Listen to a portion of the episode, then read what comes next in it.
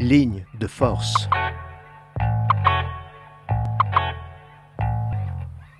Bonjour et bienvenue sur Radio Campus Clermont-Ferrand pour euh, une nouvelle édition de Ligne de force, une émission de lecture au fil de l'eau présentée par Hector Laura tous les jeudis à 18h.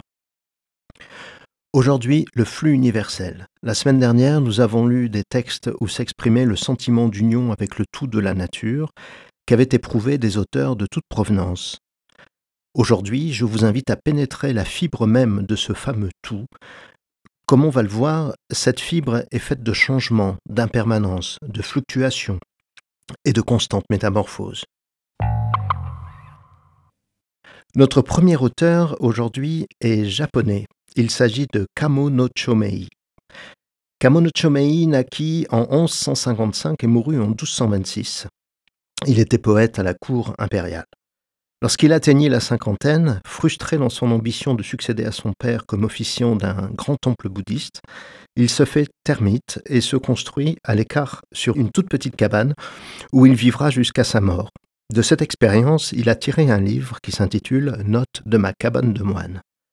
C'est de ce livre qu'est extrait le texte suivant, paru en 2010 aux éditions Le bruit du temps.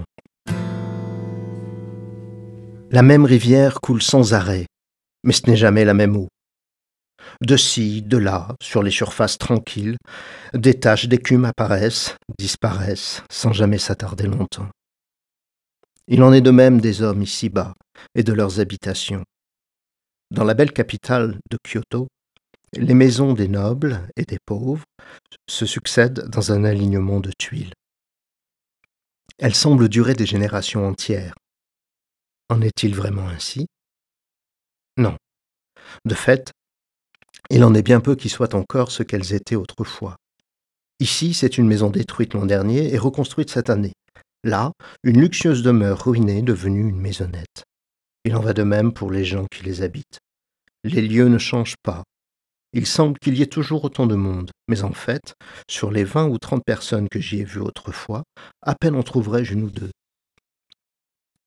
Les uns meurent un matin, qui sont remplacés le soir par de nouvelles naissances, exactement comme l'écume qui paraît et disparaît sur l'eau. Et ces hommes qui naissent et meurent, d'où viennent-ils? Où vont-ils? Nous l'ignorons. De plus, ces hommes dans leur demeure précaire, pour qui souffrent-ils? Par quoi se réjouissent-ils? Autant de questions insolubles. Les demeures humaines et leurs habitants rivalisent d'impermanence, disparaissent, et nous font penser à la rosée sur le liseron du matin. Tantôt la goutte de rosée tombe et la fleur demeure. La fleur demeure sans doute, mais bientôt se fane elle aussi, au rayon du soleil levant. Tantôt la fleur se replie sur elle-même, tandis que la rosée demeure. La rosée a beau demeurer, elle ne dure jamais jusqu'au soir. Ce qui frappe dans le texte qu'on vient d'entendre, c'est que, contrairement à aujourd'hui, le devenir humain y est envisagé à l'intérieur de celui de la nature. De la nature, toujours avec un grand N, dans laquelle ce devenir humain s'inscrit.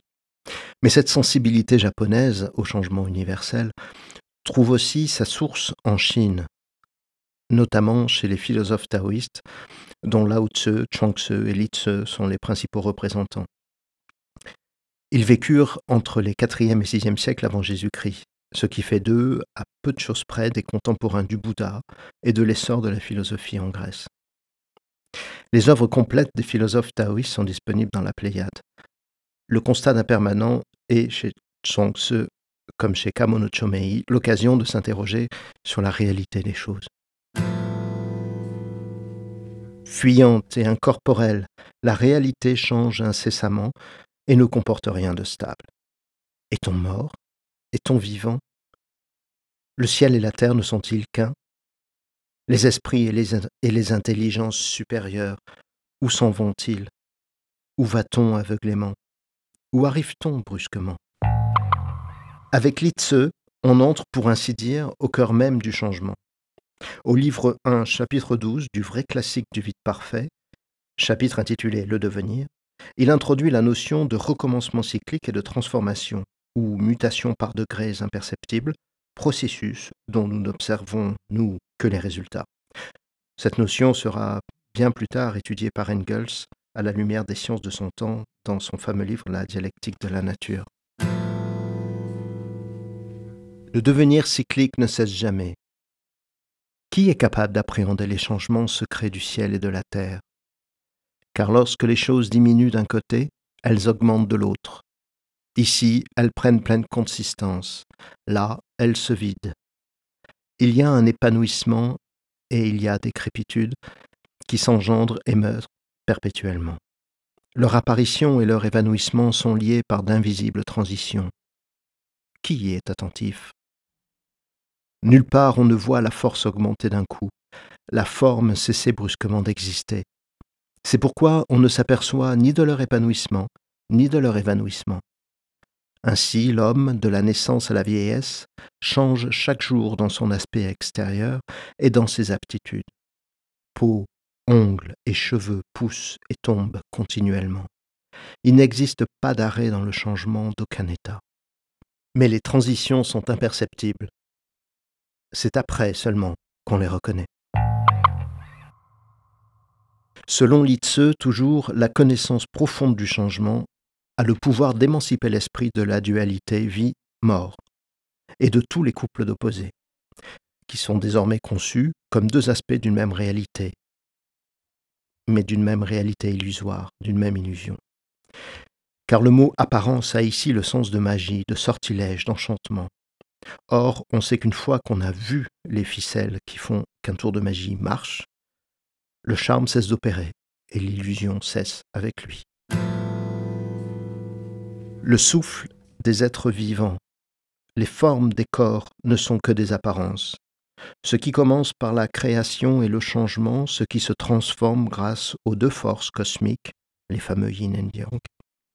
Cela s'appelle naître, cela s'appelle mourir. Ce qui conditionne le destin imprègne les transformations et est une cause de changement. Cela s'appelle devenir, s'appelle apparence.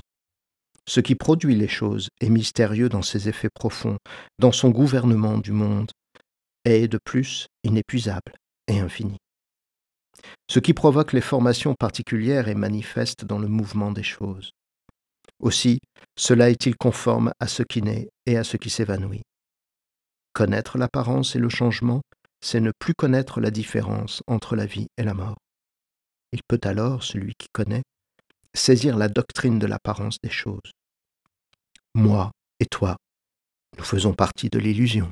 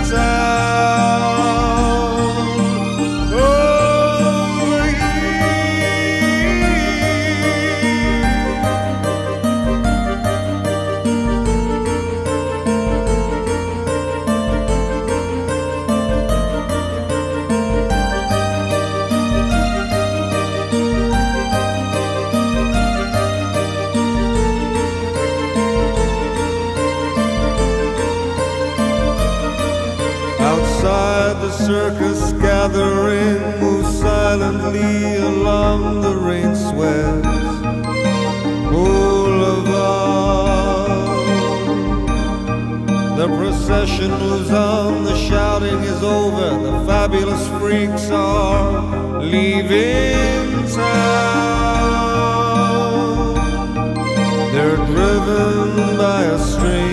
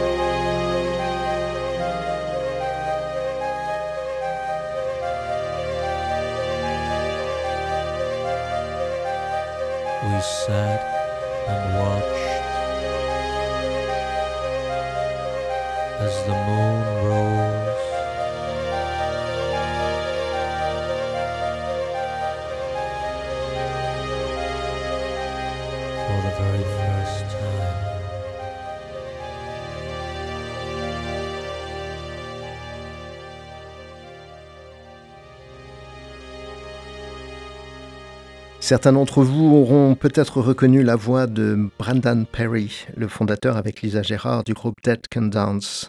The Carnival is Over, que nous venons d'écouter, est une chanson de l'album euh, Into the Labyrinth, sorti sur le label 4AD en 1993. Je ne résiste pas au plaisir de vous lire quelques vers dans ma traduction de cette euh, superbe chanson. Brandon Perry y fait allusion de manière poétique à la secrète aspiration qui meut le vivant au cœur même du changement et également à la fin de l'illusion qui, qui découle de, ce, de cette aspiration. Le carnaval est terminé. Au dehors, les nuées d'orage s'amoncellent, poussées en silence le long du boulevard poussiéreux, où des fleurs, se tournant, tendent leurs coups délicats pour ensuite s'étirer et embrasser le ciel. Elles sont mues par un étrange désir, imperceptible à l'œil humain. Quelqu'un les appelle. Au dehors, le cirque se rassemble, avançant en silence le long du boulevard battu par la pluie. La procession poursuit son chemin, les cris se sont tus, les monstres fabuleux quittent la ville. Ils sont mus par un étrange désir, imperceptible à l'œil humain. Quelqu'un les appelle. Le carnaval est terminé. Nous nous asseyons pour regarder la lune se lever, pour la toute première fois. Les plus musicomanes d'entre vous auront remarqué, j'en suis sûr, dans ce texte une réminiscence d'un vers de The Eternal par Ian Curtis. The Eternal qui est le neuvième euh, titre de l'album Closer, paru en 1980 chez Factory Records. Ce vers, c'est La procession poursuit son chemin, les cris se sont tus. Une petite phrase, euh, petite réminiscence d'Ian Curtis chez euh, Brandon Perry.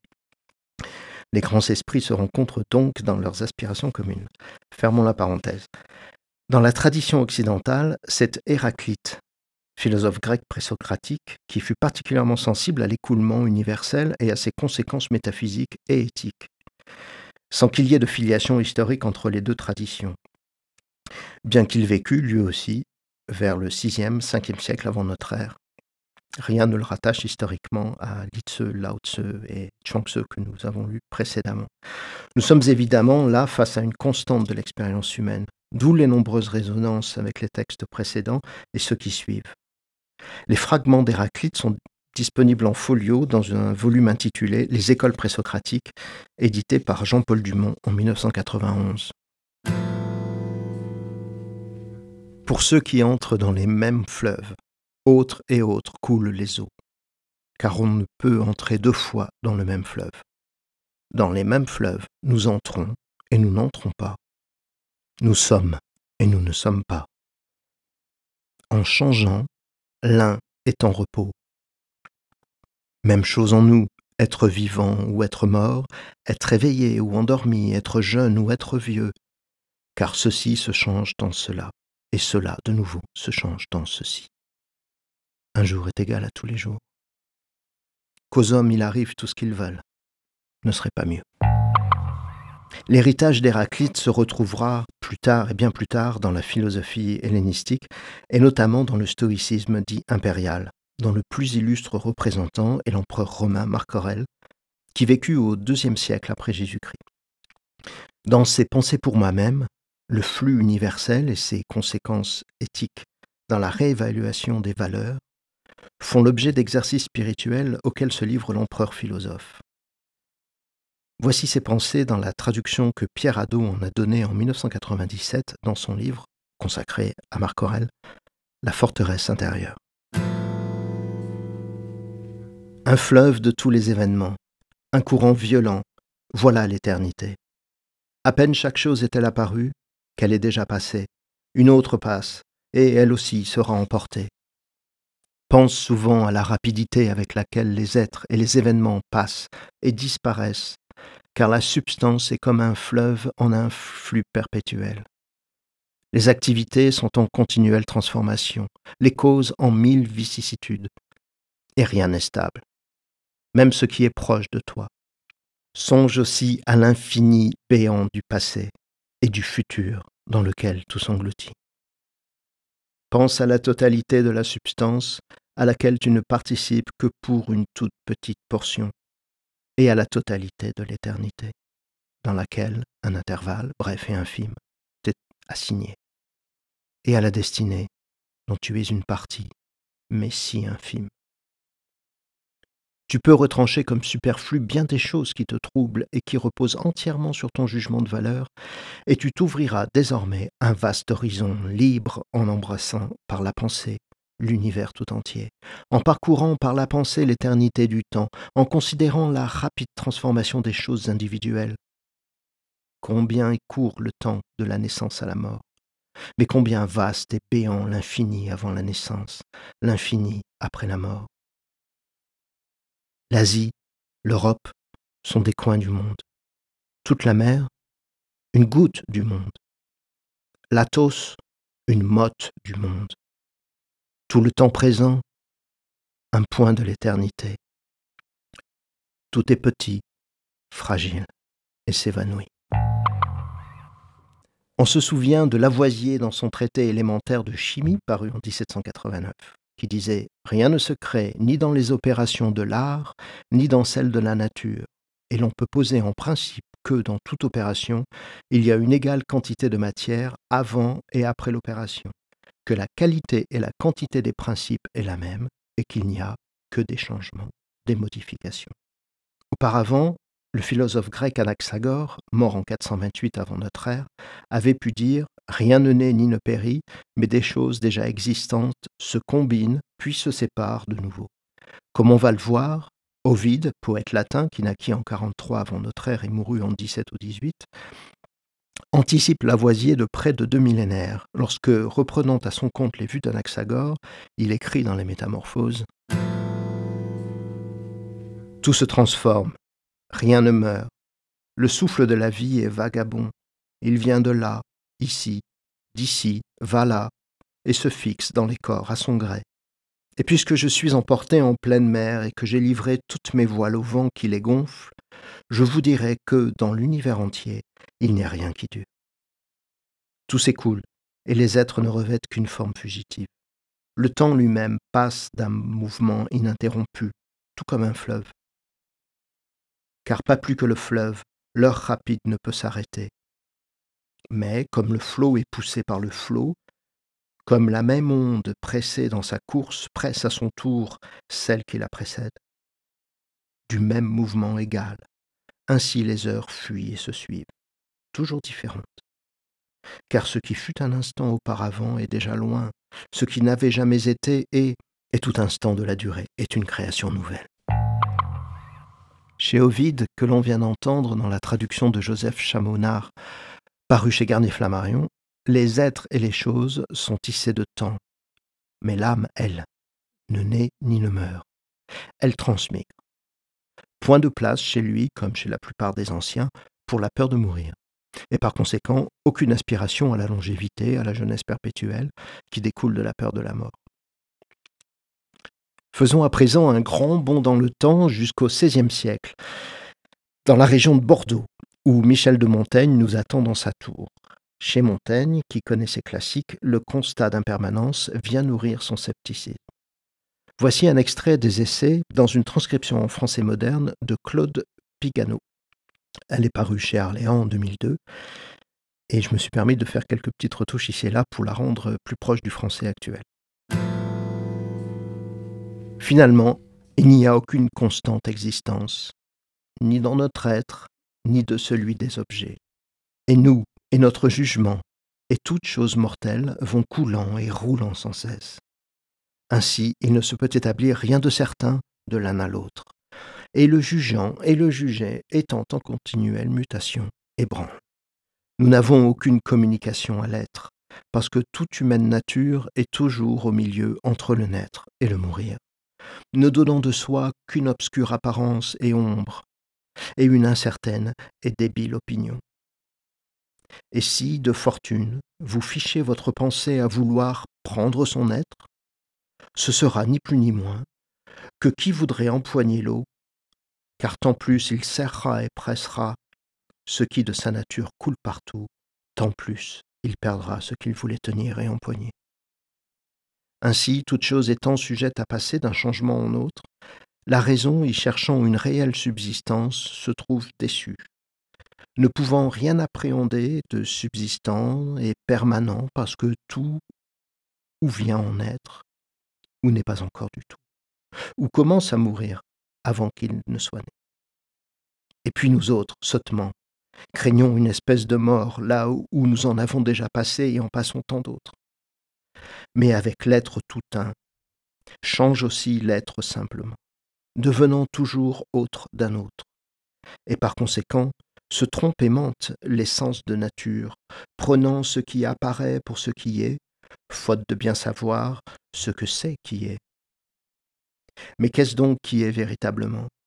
Ce qui est éternel, c'est-à-dire ce qui n'a jamais eu de naissance, ni n'aura jamais de fin, à qui le temps n'apporte jamais aucune mutation. Au fond, ce qui ne change pas, c'est que tout change. Peut-être est-ce cela, en effet, l'éternel. Mais tous les penseurs ne sont pas de cet avis, ni peut-être même tous nos auditeurs. C'est du moins ce que Platon semble suggérer par l'entremise de Socrate dans son dialogue intitulé Cratyle. Dans ce dialogue se dessine une ligne de partage entre les esprits qui sont sensibles à la fluctuation des choses et les esprits qui sont sensibles à l'immuabilité de certains principes directeurs au cœur des choses. Ces principes comme le bien ou la beauté avec une majuscule. Écoutons ce bon Socrate dans une traduction de Victor Cousin. Conformément à son habitude, le philosophe au, manteau élimé refuse de trancher pour mieux nous plonger dans la perplexité et nous inciter à penser par nous-mêmes. C'est Socrate qui parle.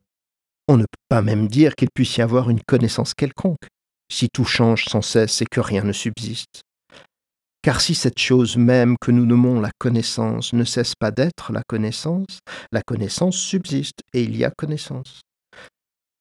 Mais si la forme même de la connaissance vient à changer, elle se change en une autre forme qui n'est pas celle de la connaissance, et il n'y a plus de connaissance. Et si elle change toujours, il n'y aura jamais de connaissance. Dès lors, plus rien qui connaisse, ni rien qui soit connu. Mais si ce qui connaît subsiste, si ce qui est connu subsiste aussi, si le beau, si le bon subsiste, et ainsi des autres êtres de cette nature, tout cela ne ressemble guère à cette mobilité et à ce flux universel dont nous parlions tout à l'heure. Est-ce dans cette dernière opinion qu'est la vérité ou dans celle d'Héraclite et de beaucoup d'autres avec lui? C'est ce qu'il n'est point facile de décider. Il n'est pas d'un homme sage de se soumettre aveuglément soi et son âme à l'empire des mots de leur accorder une foi entière ainsi qu'à leurs auteurs, d'affirmer que ceux-ci possèdent seule la science parfaite et de porter sur soi-même et sur les choses ce merveilleux jugement qu'il n'y a rien là de stable, mais que tout change, comme l'argile, que les choses sont comme des malades affligés de fluxion, et que tout est dans un écoulement perpétuel. Peut-être, cher Cratil, en est-il ainsi. Peut-être n'en est-il rien. Il faut donc regarder la chose en face et d'un œil ferme, et ne rien admettre trop facilement. N'es-tu pas jeune encore et dans l'âge de la force? Puis quand tu auras bien étudié la question, si tu en trouves une bonne solution, il faut venir m'en faire part. C'était Ligne de Force, une émission présentée par Hector Laura sur Radio Campus, mise en onde Mayol Partant. Ce second volet était dédié à Sardanapal, dit Danou, dit Danouki, dit Shabada. L'émission est disponible à flux continu sur campus-clermont.net. Bonne semaine à toutes et à tous. À jeudi prochain, 18h.